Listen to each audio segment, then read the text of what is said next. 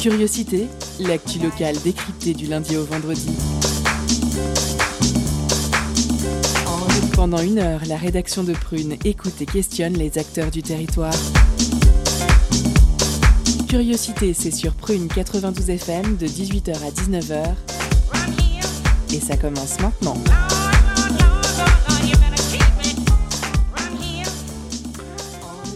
Bonsoir à toutes et à tous, nous sommes le vendredi 16 octobre, il est 18h pétante, je parle avec un masque et bienvenue dans Curiosité, la quotidienne de Prune.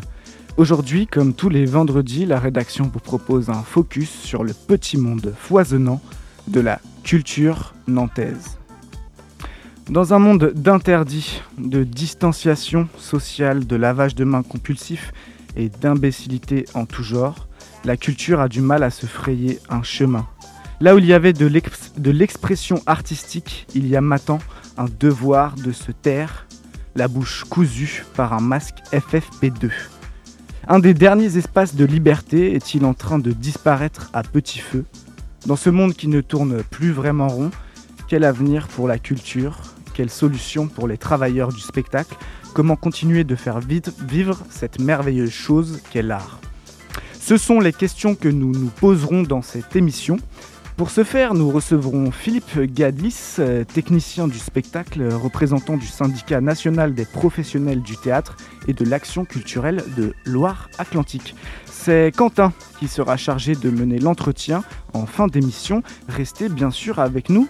Quentin, comment est-ce que ça va? Ça va très bien. Comment tu, sens un petit peu cette interview Beaucoup de questions, j'imagine, à poser à notre euh, invité. Ouais, sur euh, beaucoup de questions sur le bilan euh, depuis le confinement dans le monde de la culture, sur le plan de relance, sur les états généraux des festivals, tout un programme. Restez avec nous, ce sera donc à 18h34. L'autre invité de l'émission ne sera pas en studio, mais c'est Charlotte Ferrand, directrice artistique du festival La Roche-sur-Yon. Elle sera au téléphone pour parler du festival international du film. Charline, euh, bonsoir. Bonsoir Mathéo. Comment sens-tu cette interview par téléphone?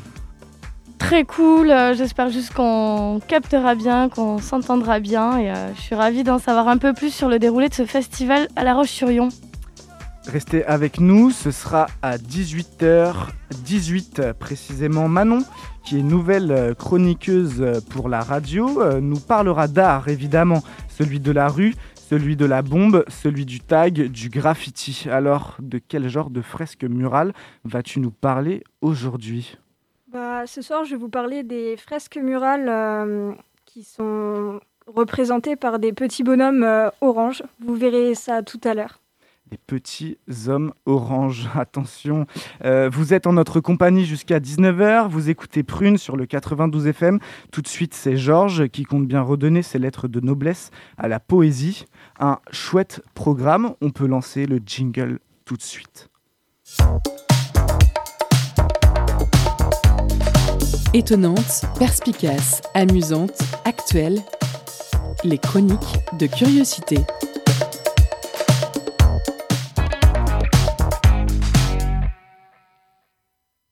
Salut auditrices, auditeurs, comme chaque vendredi c'est vendredi et Georges vous régale d'un peu de poésie. Mais attention, messieurs, mesdames, j'ai dit poésie et pas slam. Rembobinez, appuyez sur pause. De quoi qu'il parle De quoi qu'il cause Bon, fini les rimes faciles. Ding Présentons les adversaires sur le ring. D'un côté, Monsieur Slam Ça on connaît, on apprécie lifté, beau gosse, il est jeune, c'est trendy.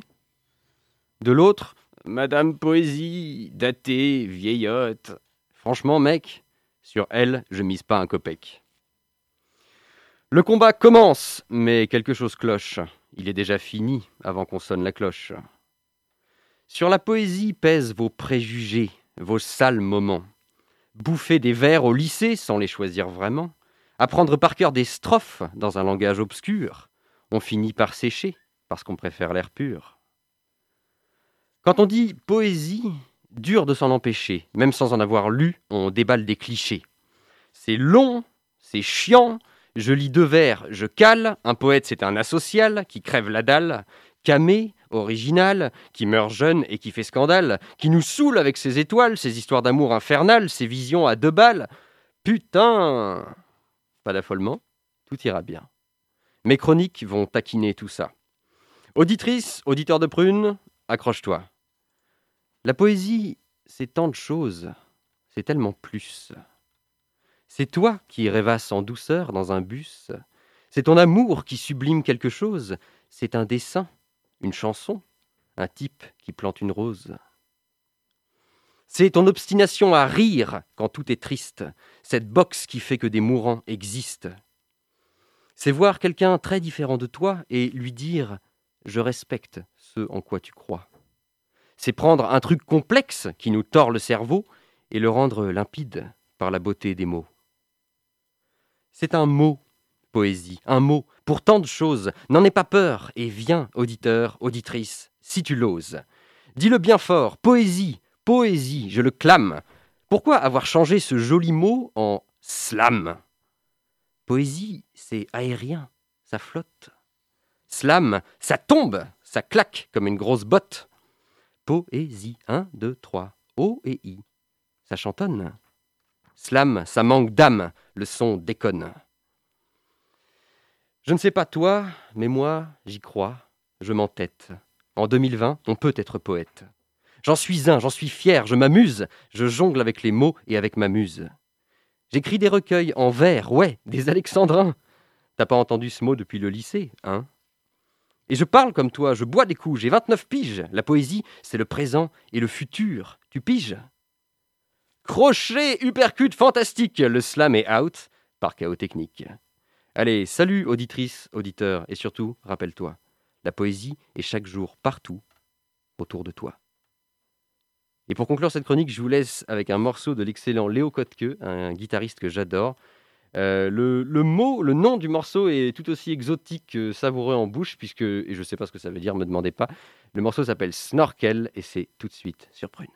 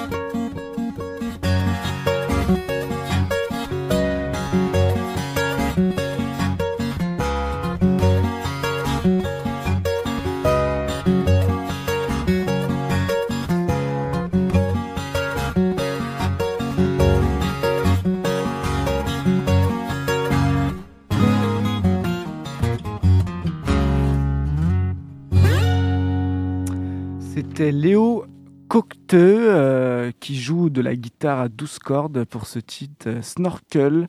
Euh, vous écoutez toujours Prune sur le 92 FM, on est ensemble jusqu'à 19h. Après Humanité végétale, le lieu unique présente sur Terre jusqu'au 3 janvier prochain une expo photo dans laquelle une trentaine d'artistes contemporains délivrent leur point de vue, dénoncent ou constatent la situation environnementale actuelle. Marie est allée à la visite et a interviewé Patrick Giger, directeur au LU. On écoute cette interview.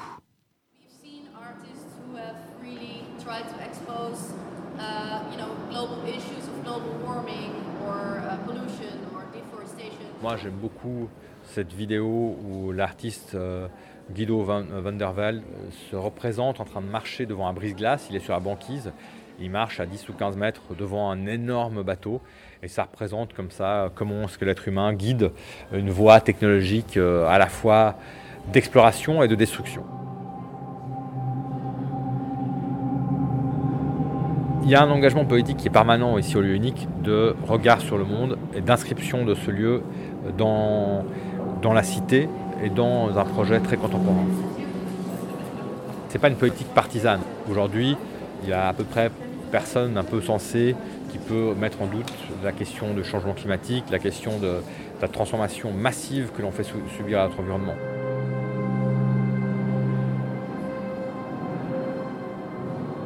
Le, message qui est porté non pas par nous mais par les artistes, il est euh, aussi complexe que le monde dans lequel on est, il est aussi euh, déstructuré que le monde dans lequel on est. Il y a des, œuvres qui sont des œuvres critiques, très frontalement, il y a des œuvres qui sont très subtiles, euh, il y a des œuvres qui sont purement esthétisantes. Je crois que de manière générale, ce n'est pas un jugement qui est porté sur notre civilisation, c'est plutôt une espèce d'état des lieux.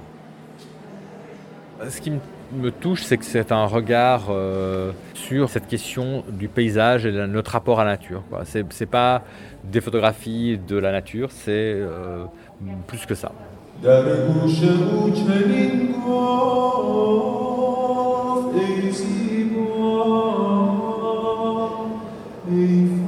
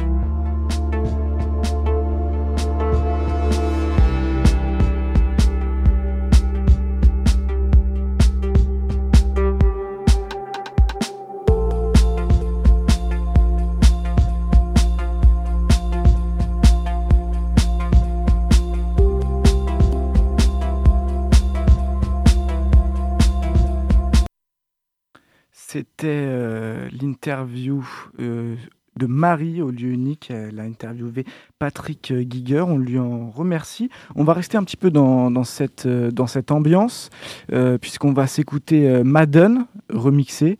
on envoie ça tout de suite de Salif Keita.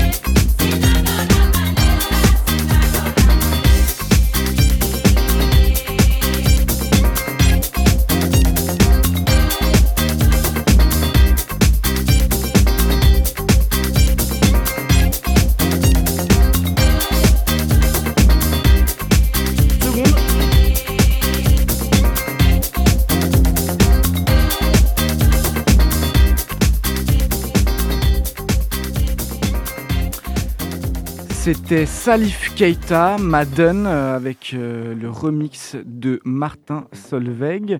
Euh, vous écoutez toujours Prune sur le 92 FM. On est ensemble jusqu'à 19h. Tout de suite, c'est la pause cadeau. La pause cadeau tant attendue. Concert, spectacle, cinéma. Tout de suite, Prune comble ta soif de culture avec la pause cadeau.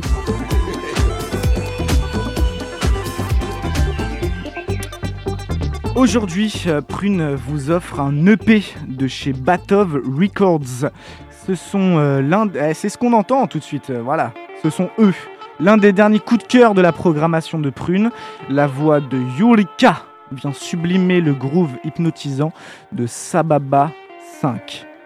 Au croisement de l'Israël et du Japon, les deux artistes semblent avoir trouvé la juste mesure pour nous faire voyager au-delà de nos frontières.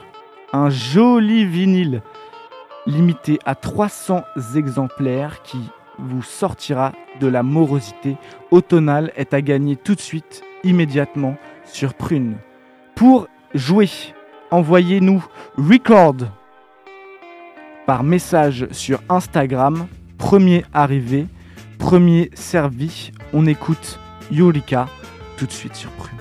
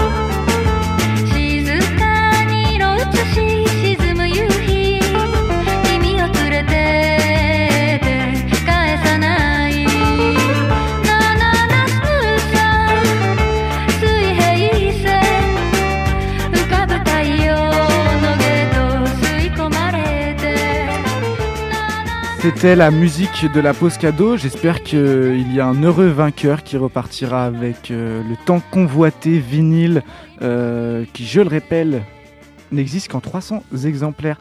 Un tag sur un mur, une couleur sur une euh, maison.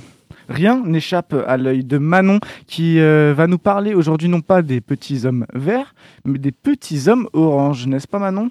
Effectivement, on va se pencher sur le monde euh, du street art aujourd'hui et plus particulièrement sur les gouzous, ces petits bonhommes oranges et non pas verts, sans visage qui intègrent et égayent euh, les paysages du monde entier. Donc, ils ont été imaginés par le graffeur Jess en 1992 et ils incarnent des scènes plus ou moins quotidiennes. Donc, ils font souvent référence à l'actualité d'une manière humoristique, parfois satirique et même engagée. Euh, Jess, c'est un artiste à qui habite aujourd'hui euh, sur l'île de la Réunion, euh, dont le pseudonyme se base sur l'acronyme de ses prénoms et de son nom de famille.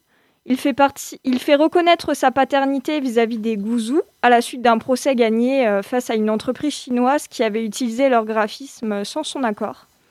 Même sans visage, ces petits personnages sont très expressifs, mais aussi mixtes et métissés. Jess les a fait rapidement évoluer en leur faisant prendre de plus en plus parti pour des sujets de société comme l'écologie. En 2017, à l'occasion d'un été au Havre, événement organisé pour célébrer les 500 ans de la ville, Jess a été invité par la municipalité pour graffer. Il réalisera 50 œuvres. En même temps, il lance la chasse aux gouzous, Catch Me If You Spray Can.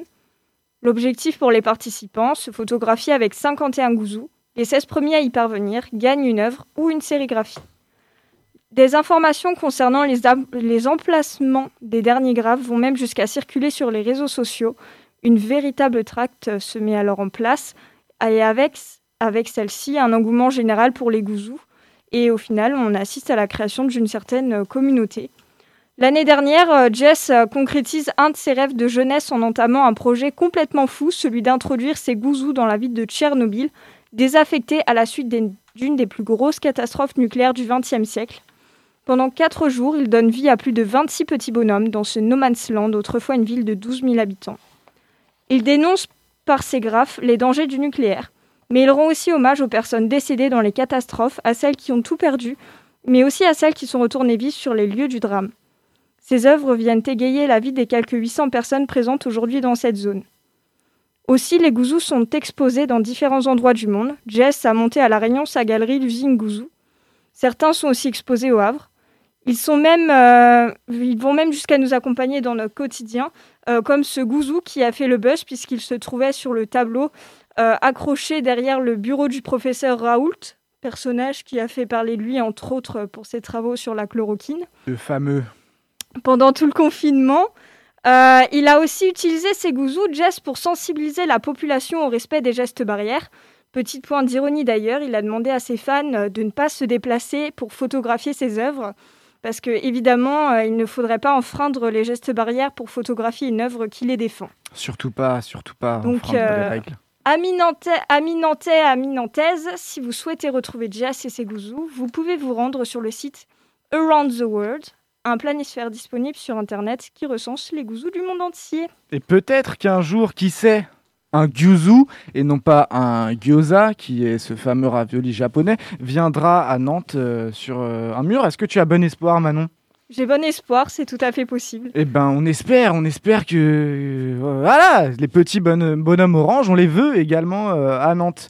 Euh, petit changement de programme, je vous avais parlé de l'interview par téléphone. Malheureusement, quelques problèmes techniques et de coordination font que nous n'allons pas la voir tout de suite. Elle sera en fin d'émission. Et donc, je vous propose de retrouver Quentin et Philippe qui vont parler du futur de la culture. Philippe, comment, comment ça va? Bah, on, fait, euh, on fait avec une période qui est très compliquée parce que c'est, euh, on est quand même dans un secteur qui va être bien sinistré, quoi. Euh, après, c'est, ça serait un peu prématuré de tirer un bilan tout de suite là, dès maintenant, parce qu'il y a quand même, tout un tas de choses qui sont qu'on n'a pas encore tout à fait réellement chiffrées. Et puis là vient de se rajouter malheureusement cette histoire de couvre-feu. Et là, il va falloir, euh, ben, là, là, on est un peu, là, fâchés, nous, euh, je dirais, les, les organisations syndicales, parce que ça s'est fait sans aucune concertation. On nous met devant le fait accompli une fois de plus. Là, on avait demandé qu'il y ait des dérogations qui soient prévues pour certains spectacles, etc. La ministre de la Culture, Rosine Bachelot, vient de refuser cet après-midi qu'il n'y aura, pas, aura pas de régime dérogatoire. Donc ça veut dire qu'on prend, prend à nouveau un coup d'arrêt sur un secteur qui peinait à redémarrer un tout petit peu. Voilà.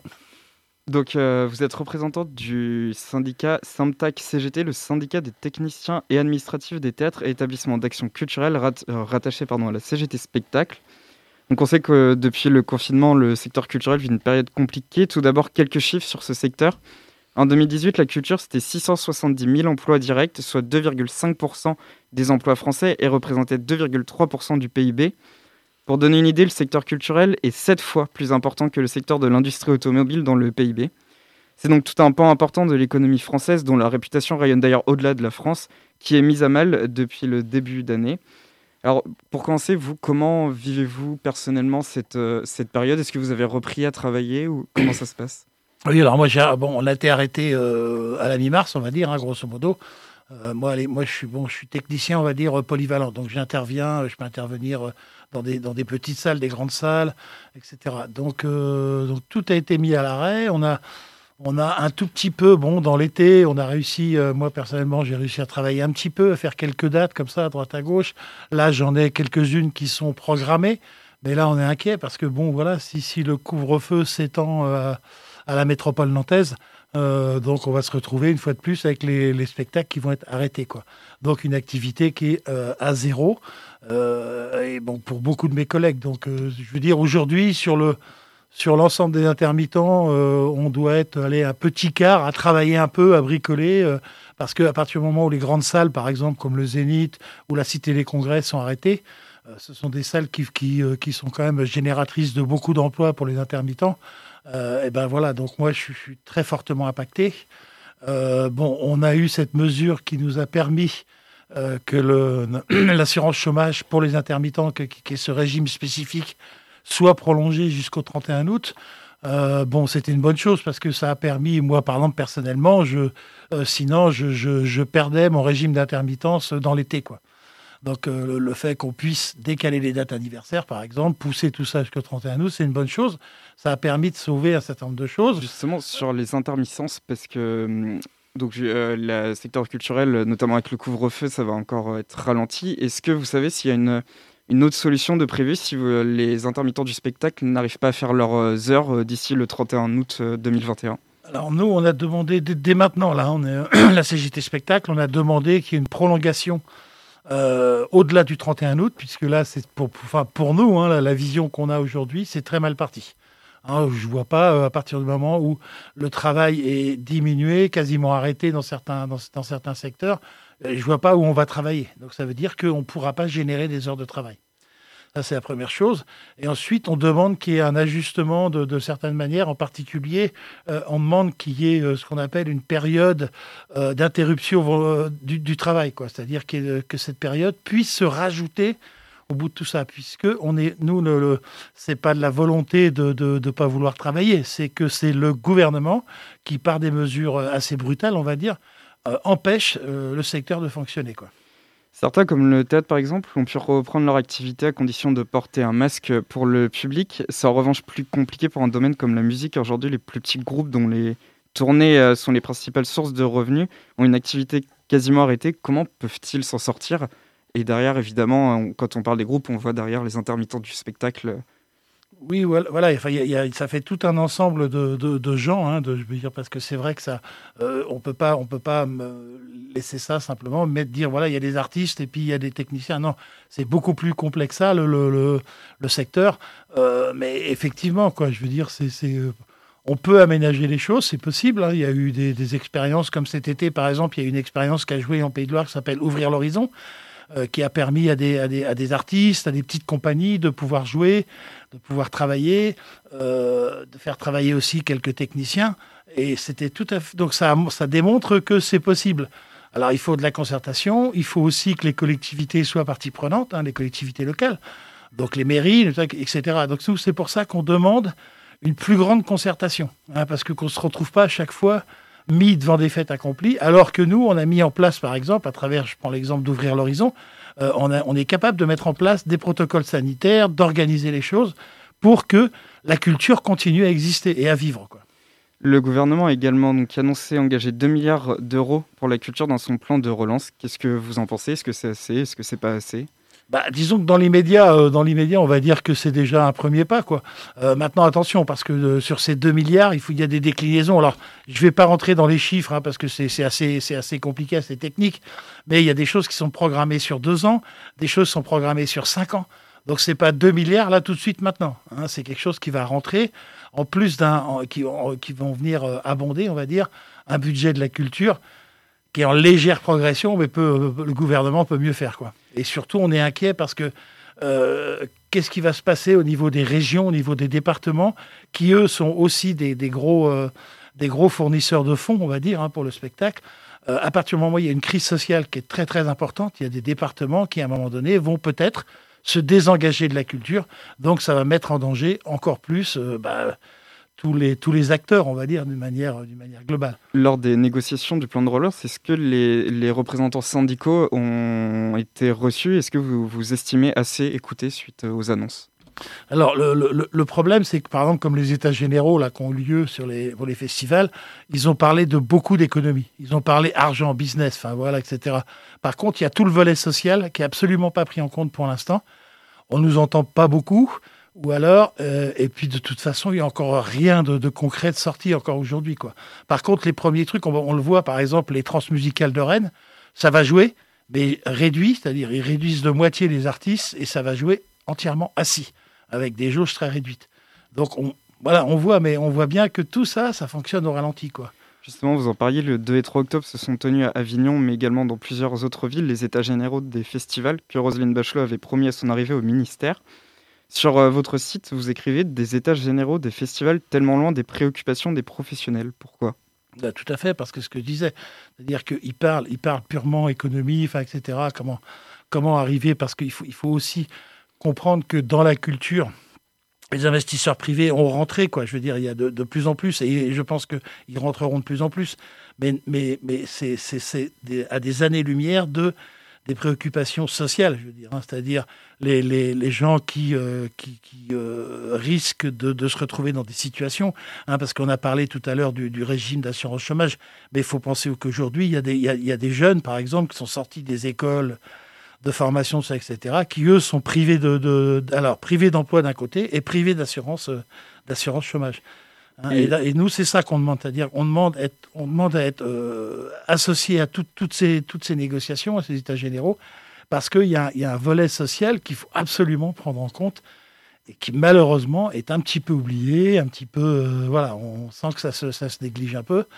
Euh, et puis c'est- parce qu'on est quand même dans, dans, dans quelque chose qui est, qui est, qui est inquiétant. Et nous, on voit là, franchement, là, je vois autour de moi les, les, collègues, etc., ou, ou, des artistes, des comédiens qui sont en train, soit quasiment de- de- d'envisager d'arrêter de travailler dans ce secteur, faire autre chose s'ils en ont la possibilité. Donc, nous aussi, on demande ça aussi. Par exemple, d'adapter aussi, peut-être mettre en place euh, des processus de formation avec des fonds énormes pour les gens qui souhaiteraient quitter la culture ou euh, pour se reconvertir dans autre chose. Est-ce que c'est pas inquiétant aussi pour euh, l'avenir de votre profession? Au- Aujourd'hui, les jeunes vont voir que le milieu de la culture est en crise, ils vont pas forcément se diriger vers ce milieu-là?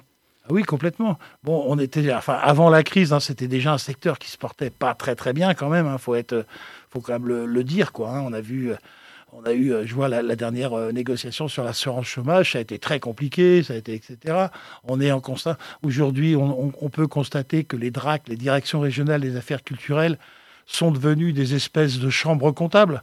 C'est-à-dire hein, où on discute, des, on discute des, des budgets, on discute de ça, mais par contre, l'action culturelle, tout- toutes ces choses-là, euh, l'accès à la culture, c'est plus du tout débattu. Quoi. Donc là, on a, il y a beaucoup de choses à faire Pour- encore. quoi. Pour en revenir sur les états généraux, euh, Roselyne Bachelot a, annoncé la prolongation jusqu'en 2021 du fonds festival qui s'est vu rajouter une enveloppe de 5 millions d'euros en plus des 10 millions d'euros déjà prévus. Euh, en quelques mots, qu'est-ce que ça veut dire? Est-ce que ça vous satisfait? Alors ça, ça fait partie de tous ces fonds. hein, il y en a en particulier pour les festivals, c'est-à-dire qu'au fur et à mesure, alors c'est là aussi qu'on voit que le gouvernement il improvise, parce qu'ils se rendent compte que oh là là, euh, Effectivement, il y a des choses qu'ils n'avaient pas du tout pris en compte. Donc, il y, a, eu des, il y a des fonds spéciaux comme ça. Donc, pour les festivals, il y en a qui ont été mis en place pour le théâtre. Il y en a qui vont être mis en place pour le cinéma, pour le, secteur des, euh, de, comment, la culture, enfin, à différents niveaux. hein, je veux dire, donc pour le, euh, l'audiovisuel aussi, enfin, voilà, etc. Donc, tout ça, c'est des fonds qui viennent se rajouter au fur et à mesure, euh, mais qui sont, enfin, on, sent que c'est du bricolage, quoi. hein. On fait des petits trucs. Alors après, les chiffres peuvent paraître importants, mais malheureusement, ça suffira pas. Il y a des secteurs, il va falloir mettre beaucoup plus d'argent, quoi. Et euh, donc les Pays de la Loire touchent de cette enveloppe 525 000 euros, c'est- j'ai bien compris. Est-ce que pour les Pays de la Loire, pareil, est-ce que c'est assez ou ça vous inquiète euh Bah, euh, on- on- les Pays de la Loire, on fait partie, comme toute la région ouest, on est, on est une, un- une- région de, enfin, une région de France où il y a une très très forte activité euh, culturelle. Il y a énormément de, de- de travailleurs, il y a énormément de gens qui travaillent dans ce secteur. Donc voilà, nous c'est pareil, ce qu'on demande, c'est, de toute façon, c'est des, des fonds. Alors en dehors des fonds, mais c'est pareil, nous on demande qu'il y ait des plans, euh, des, des- plans de- de sauvegarde, de préservation de l'emploi. Hein, de pouvoir renégocier par exemple avec les, les mairies euh, des choses comme ça, ou les collectivités, pour que les, ça soit l'emploi qui soit privilégié. Nous, c'est ce qu'on demande, c'est l'emploi. Hein, on est déjà dans un secteur où il y a énormément de bénévoles et il y en a beaucoup trop. Hein, et ça, c'est quelque chose de problématique pour le- bon, ok, d'accord, ça fait tourner les, choses, mais euh, l'emploi est, vraiment vraiment vraiment vraiment menacé, quoi. Nantes, dont la politique est très axée sur la culture, a-t-elle euh, agi pour défendre ce secteur? Est-ce qu'elle a fait éventuellement pression au niveau de l'État. Je sais qu'elle a engagé, je crois, un million d'euros pour Mmh. la culture. Oui, oui, bah après, ils ont un- il y a un budget, il y a une action culturelle de la ville de Nantes. Donc, je vois, par exemple, il y a des choses qui ont été maintenues, hein, comme les, les rendez-vous de l'herbe, même si ça a joué en petites euh, trucs. Il y a le scène, scène vagabonde, par exemple, qui a été maintenu, ça a joué le week-end dernier. Donc, oui, euh, là, on sent qu'il y, y a quand même une volonté de, de- de garder la culture, de garder un accès à la culture. Hein, mais sauf que si on se prend un couvre-feu, là, à nouveau, sur le, sur le dos, hein, si je peux me permettre l'expression, euh, ça, va, ça va tout tuer, quoi, je veux dire. Et, malheureusement, euh, c'est c'est aussi nous ça qu'on demande, c'est-à-dire que les mairies soient beaucoup plus associées. C'est Aujourd'hui, c'est la préfecture qui décide de tout, le préfet. Hein, et nous, on demande aussi que la DRAC reprenne un peu, le, un peu la main là-dessus, en concertation avec les, les municipalités et les métropoles. Justement, le, le couvre-feu, est-ce que s'il s'il est établi à Nantes, ce qui n'est pas le cas pour l'instant, est-ce que ça marquerait la mort du, du secteur du spectacle? Cas on, se demande, quelques on se mois. demande qui va tuer le spectacle, hein, si c'est le, le Covid ou si c'est le gouvernement. Parce que le gouvernement, en pratiquant comme ça, moi je pense que là, il y a, y y pour nous, on pense que c'est beaucoup trop excessif ces mesures et que on n'a pas, enfin, jusqu'à maintenant, il n'a pas été démontré que les salles de spectacle étaient des clusters de l'épidémie.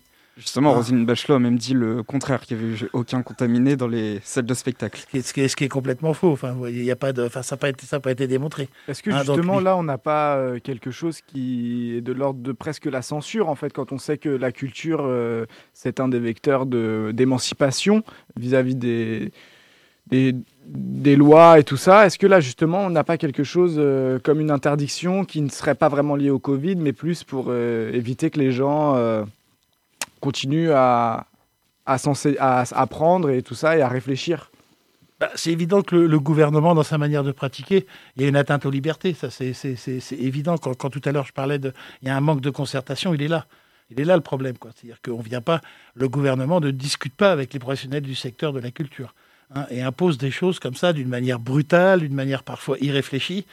Et, euh, et voilà. Et bon, mais, ça, c'est pour être, pour être, on va dire, plus glo- global, on a affaire à un gouvernement qui, de toute façon, depuis plusieurs mois, patauge complètement, improvise au fur et à mesure, prend des mesures, et puis qui, à un moment donné, ne- ne- ne- n'a n'a pas d'autre solution que de partir dans un volet euh, complètement. euh, on ne peut pas parler de répression, mais on peut parler d'une atteinte fondamentale aux libertés quand même, et l'accès à la culture en est un. Quoi. Dans les, dans les grandes lignes, qu'est-ce que propose aujourd'hui la CGT Spectacle pour euh, trouver des solutions? Alors, il y a- plusieurs choses. Donc, nous, si vous, si vous voulez, nous, nous déjà, c'est déjà qu'il faut un, plan, euh, un plan global au niveau de la culture hein, sur, les, sur les volets euh, maintien de l'activité, maintien de l'emploi. Ça, ça c'est très, très important. hein, parce qu'on on peut pas simplement demander, oui, donnez-nous une assurance chômage. De... Non, on a besoin de recréer de, créer de l'emploi, sauvegarder l'emploi, sauvegarder les structures, les salles, euh, tout ce qui est du domaine du public, tout ce, enfin voilà, etc., etc. Donc c'est- là-dessus qu'il faut travailler et il faut qu'on travaille sur, euh, sur, sur, je dirais, euh, un plan de relance, mais un plan de relance fait en concertation. Quoi, hein. et, là, pour l'instant, bon, ok, il y, a des, y a des mesures qui ont été prises, il y a des choses qui ont été prises, hein, il y, a, y a de l'argent qui est débloqué. Mais je le disais tout à l'heure, attention aux effets d'annonce parce que c'est des choses qui vont se faire sur plusieurs années. Et les fonds européens, ils sont toujours pas débloqués. Hein, donc, comme on dit, tant que le chèque n'est pas sur la table et tant qu'il n'est pas signé, euh, on ne sait pas où on va. Donc, c'est ça. Mais nous, vraiment, enfin, nous, pour nous, la CGT, c'est la priorité, c'est l'assurance chômage euh, et l'emploi. C'est les, deux, actes sur lesquels il faut que le gouvernement travaille avec nous, ensemble, pour qu'on réfléchisse à des solutions, à, peut-être aussi adapter les formes de, les formes de spectacle. Hein. Je pense que il faut être il va falloir qu'on soit inventifs là tous les uns les autres. Et le monde de la culture doit se réinventer et s'adapter. Bien sûr, bien sûr, c'est très important. Mais on ne peut pas le faire tout seul. Il faut qu'on soit aidé et on ne peut pas non plus euh, attendre que c'est seul privé qui nous soutienne parce que là aussi. Euh, on est, euh, on est quand même là, là, on n'est plus tout à fait dans le même, dans le même rapport de force et on n'est plus du tout dans la même liberté culturelle, quoi. On parlait euh, tout à l'heure, merci euh, Philippe euh, d'être avec nous pour cet entretien. on parlait tout à l'heure des, formes, des festivals en fait qui, ont toujours lieu. Et il y en a un qui, a continué de voir le jour, c'est celui de La Roche-sur-Yon, le festival international du film. on est avec Charlotte Serran au téléphone depuis la, la Roche-sur-Yon et c'est Charline qui va procéder à l'interview que Charlotte, vous nous entendez Bonjour, je vous entends. Ah. Bonjour Charlotte Serran, euh, merci d'être avec nous par téléphone donc euh, sur euh, Prune. Vous êtes avec nous pour parler du Festival international du film de La Roche-sur-Yon qui se déroule depuis lundi et ce jusqu'à dimanche, donc le 18 octobre. Vous assurez la direction artistique de cette 11e édition du festival.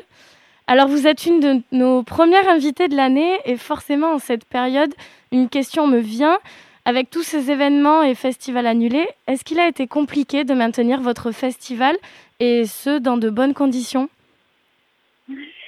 Alors oui, c'était pas gagné, mais on y a cru, euh, voilà, même si on devait s'adapter euh, comme tout le monde au jour le jour. Et euh, voilà, on, a pu compter sur le soutien de la ville, de nos partenaires qui euh, nous ont soutenus et qui ont euh, voilà été sensibles à notre discours selon lequel on avait envie d'être ensemble euh, voilà dans les moments difficiles aussi hein. c'est important de, se soutenir dans les moments difficiles.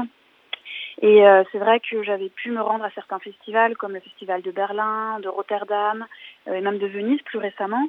Donc j'avais pu commencer assez tôt au début d'année le travail de prospection et de programmation et euh, voilà, donc euh, on a travaillé tout en se disant qu'on devrait s'adapter, mais que voilà, en tout cas, on essayait de tout faire euh, pour que le festival puisse avoir lieu. Très bien, donc votre festival, c'est une bonne nouvelle pour la culture dans la région. C'est un festival qui a acquis une certaine ampleur au fil des éditions. Vous le disiez, vous aviez beaucoup voyagé. Je me demandais dans quelle mesure votre festival il a une dimension internationale? Le fait que nous présentions des films pour la première fois en France euh, révèle en effet une dimension internationale du festival qui fait partie maintenant de, de l'ADN du festival. Euh, on va présenter euh, des films du monde entier. On n'est pas un festival thématique, euh, on est un festival généraliste. On accueille des films de toute durée, de tout thème, de toute nationalité. Cette année notamment, on fait un focus sur la réalisatrice américaine Julia Hart. en ce moment, il y a son nouveau film Stargirl production Disney qui est en train d'être diffusée. On organise également une rétrospective de la cinéaste britannique Sally Potter euh, et Joanna Hogg. Et euh, voilà, de multiples nationalités sont représentées au sein du festival. D'accord. Vous évoquez donc ces rétrospectives. J'ai vu qu'il y en avait trois, trois sur euh, trois femmes réalisatrices. pourquoi ce choix? Comment est-ce qu'on fait ce choix de, de, faire donc une série de séances qui font un retour sur les œuvres d'une artiste? C'était des films euh, qui n'avaient jamais été montrés en France et des réalisatrices dont le travail n'avait jamais été présenté, donc c'était l'occasion, euh, surtout que ça résonnait avec une, actualité particulière. Donc pour Sally Potter, la première française de son nouveau film, The Road Not Taken, avec euh, Javier Bardem et Al Fanning, et pour Joanna Hogg, la sortie l'année prochaine de son nouveau film The Souvenir. Donc l'occasion voilà de revenir sur leur parcours respectif. mais par rapport à la dimension internationale du festival, on peut aussi parler d'autres films hein, comme Volevo Nascondermi de Giorgio Diritti, qui est un biopic sur le peintre italien Antonio Ligabue. Euh, c'est un peintre qui n'est pas du tout connu en France, mais qui est extrêmement connu en Italie. Il est étudié à l'école. On le compare à Van Gogh. Hein, ça donne un peu une idée de sa notoriété. Et à l'occasion de ce film, on a souhaité offrir au public une exposition sur le peintre Antonio Ligabue, euh, qui euh, a lieu au Ciel, à l'espace d'art contemporain. Une exposition qui est gratuite, ouverte jusqu'au 14 novembre. Donc voilà, la culture continue même après le festival. On a souhaité que, que, cette exposition dure le plus longtemps possible et on a fait voyager d'Italie euh, des œuvres picturales du peintre et on propose également de découvrir son parcours à travers euh, des images, des films, des photos d'archives, des documentaires. D'accord. Donc c'est euh, donc vous promouvez un festival qui est ouvert sur le monde, je, je comprends bien. Est-ce qu'il y a d'autres valeurs que vous souhaitez transmettre quand vous faites votre sélection de films? C'est l'accessibilité. C'est important pour nous que les films euh, soient ouverts à tous, que tout le monde puisse s'y retrouver et qu'on puisse rassembler euh, les cinéphiles, euh, les cinéphiles pardon, les plus exigeants et comme voilà le, cinéma plus populaire. Hein. Voilà, on essaye de faire le moins de distinctions possibles pour que le plus de public possible se retrouve au, au festival et au cinéma. Oui, ça répond à ma question suivante. En fait, à quel public est-ce que le festival s'adresse? Donc, je comprends qu'il s'adresse à tout type de public. Euh, je vois aussi que vous avez prévu des animations pour le jeune public. Tout à fait. Le festival s'adresse aux petits euh, et grands. Euh, et tout au long de la semaine, on a une programmation jeune public qui a même commencé un petit peu en amont du festival et qui se déroule toute la semaine avec également des ateliers, des ciné-petits-déj, de nombreuses activités pour les jeunes vieux. Très bien. Euh, il reste donc deux jours de festival à vivre à, à La Roche-sur-Yon. Euh, Qu'est-ce que vous nous conseillez pour ces euh, deux prochains jours? C'est toujours la question difficile. Évidemment, je vous conseille l'exposition ouais. Dont, dont j'ai pu vous parler parce que c'est vraiment unique et inédit en France. C'est que la deuxième fois en France qu'une exposition est consacrée à ce peintre. La première fois, c'était en 1982, donc ça commence à remonter. Donc euh, voilà, n'hésitez pas, et puis n'hésitez pas à faire ce petit parcours, c'est-à-dire aller voir le film, donc euh, Volevo Nascondermi, qui sera présenté demain samedi à 16h et dimanche à 20h30 et à ensuite aller voir euh, l'exposition. Donc ça, ça peut être euh, voilà une activité du week-end.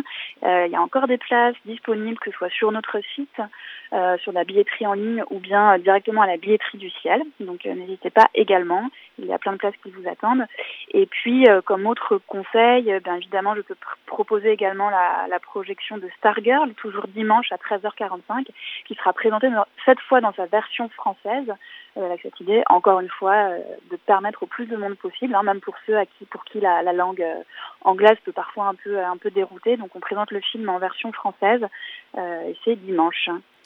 Très bien. Donc pour participer, euh, si je ne me trompe pas, il faut se rendre donc sur le site euh, fif-85.com. C'est bien la, la, meilleure façon de réserver donc euh, ces places. Euh, très bien. Eh bien, euh, maintenant, je pense que nos auditeurs ont toutes les informations pour venir passer un bon festival international du film à La Roche-sur-Yon jusqu'à dimanche. Je vous remercie, Charlotte Serrand, d'avoir été parmi nous euh, par téléphone aujourd'hui sur Prune pour nous parler de ce festival. J'ai oublié de préciser une information oui. très importante euh, qui est que voilà, nous avons décidé cette année au festival euh, que les euh, jauges des salles soient limitées à 50%. C'est-à-dire que c'est très important pour nous que le public euh, se, sonne, se sente bien dans une atmosphère confortable, n'ait pas peur. Et voilà, donc toutes les salles sont à 50% avec le, le port du masque évidemment obligatoire et nous avons mis en place tout un tout un procédé pour que euh, voilà, les gens se sentent dans de bonnes conditions euh, sanitaires oui. et avant tout en sécurité. Des conditions qu'on comprend et que euh, les, les, auditeurs comprendront également. Très bien, merci, merci beaucoup Charlotte. Charlotte merci, merci Charline pour cette interview depuis la Roche-sur-Yon. Euh, Macron a annoncé euh, le couvre-feu euh, récemment. Il y en avait un qui est allé sur Skyrock faire le couvre-feu. C'est Limsa Dolnay. On s'écoute tout de suite avec moi de Limsa.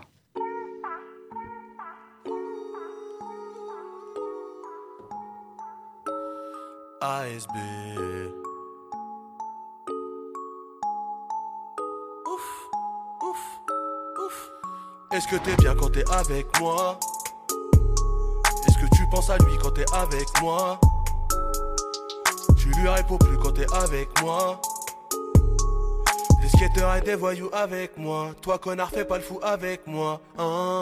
Marche avec moi dans la street, gros, et t'arriveras foy. Mais je peux perdre mes couilles devant une meuf qui a de l'esprit comme Marina Foyce. Hein. Gros sac, c'est ça qui est avec moi. Que des galères et ça s'arrête pas. Je me sens pas bien, je me sens à l'étroit. Je peux plus regarder le clip de Daruma. Et je peux plus écouter Trajectoire. Bébé, t'as voulu jouer avec moi. Femme de ma vie, tu as perdu ce rôle. Tu peux me rappeler, même me faire du rôle. Je ne retournerai jamais avec toi. Je t'emmène à Genève avec moi l'été. On s'est fait du mal, on s'est fait du sale. Quand on se parle, on prend des voix de bébé. Si t'es avec moi, je me dois t'aider. Squatte les endroits les plus chics de Genève. 50 balles la pizza, ça veut dire que je l'aime. Ouf! ASB gros dehors c'est Gotham Ça braque et ça dit car il faut se nourrir Quand t'appelles à l'aide dis-toi que c'est trop tard y aura pas de mec déguisé en chauve-souris Eh, eh, profite de mon ref juste avant qu'il aille au trou. Je veux de l'or des médailles au cou. Je collectionne les erreurs et les maillots de foot. Chaque jour un scénario de fou et en concert. Faut me payer dans les deux cas. Je trouve l'inspi sans les mecas. J'ai appris le rap et la bagarre dans les VK. C'était moi le meilleur dans les deux cas. Elle veut une bague que je l'emmène à la mairie. Mais d'abord faut régler les problèmes. Je lui fais une blague. Je suis content, ça la fait rire. Mais faire rire résout pas les problèmes. Rapper comme moi. C'était euh, Limsa Dolnay euh, avec euh, moi. euh, pas d'autotune pour ce rappeur du coup Dolnay, vous l'avez compris. C'est la fin de cette émission. Merci à nos invités, merci à vous Philippe, Euh, merci. à Charlotte euh, qui était avec nous au téléphone. Euh, tout de suite, bah, merci à vous aussi. D'ailleurs l'équipe, euh, j'oublie tout, c'était Philémon à la Réal, assisté de Constance, merci Constance, merci Philémon, merci Charline, merci Quentin, merci Manon, merci Jeanne également, merci Georges. Tout de suite, c'est Planétarium Club qui s'adresse aux grands curieux, curieuses de la galaxie musique, un voyage entre la Terre et le cosmos où se croisent en chemin rythmique tribal et ambiance cosmique. Soyez prêts, prêtes, selon l'humeur des hôtes, à pieds nus ou bien en combinaison lunaire. Est-ce que vous êtes prêts? Nous, oui, on vous dit à la semaine prochaine, vendredi, même heure. Portez-vous bien d'ici là.